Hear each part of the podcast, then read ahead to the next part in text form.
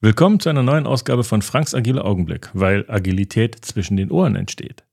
Ich bin Frank Schatz und man sagt mir nach, dass ich mich mit Agile auskenne. Die heutige Frage lautet, kann bei Scrum die Dokumentation entfallen? Und bevor du jetzt weiterhörst, abonniere jetzt Franks Agile Augenblick und werde Teil unserer agilen Community. In der Welt von Scrum geht es darum, schlank und effizient zu arbeiten und unnötige Arbeit zu vermeiden. Aber bedeutet das auch, dass wir die Dokumentation komplett über Bord werfen können, weil der Code angeblich selbst dokumentierend ist? Nein, nein. Scrum ist kein Freifahrtschein, um alles, was lästig ist, zu streichen. Es geht vielmehr darum, nur das Nötigste zu tun.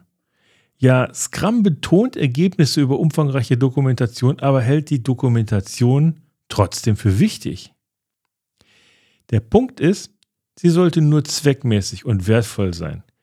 Hier ist ein Tipp. Frage dich bei jedem Dokument, das du erstellen willst, ob es zur Klarheit beiträgt, ob es hilft, das Produkt besser zu verstehen, ob es zukünftigen Teams nützt oder Regularien erfüllt. Wenn die Antwort ja ist, dann ist es eine sinnvolle Dokumentation und du kannst den notwendigen Umfang festlegen. Übrigens, kennst du den Unterschied zwischen einem Coder und einem Entwickler? Frag mal nach Klassen-, Kollaborations- oder Datenflussdiagrammen. Je nach Antwort kommst du bestimmt selber drauf.